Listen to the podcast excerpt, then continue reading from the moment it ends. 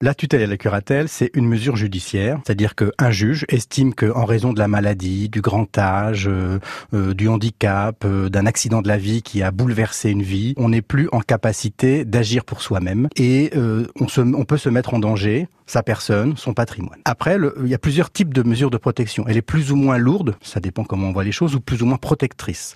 la curatelle, c'est une mesure qui est moins lourde, euh, donc moins protectrice que la tutelle.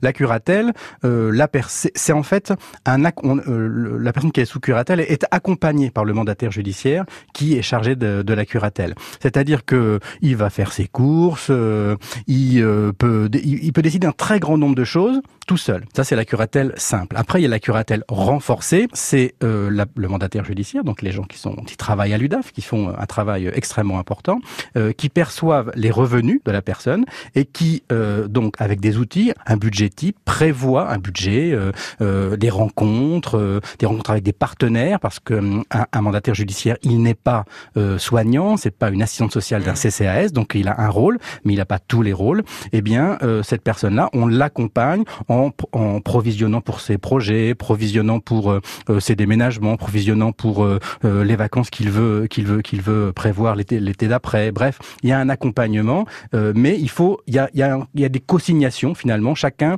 euh, doit être d'accord pour aller vers les projets.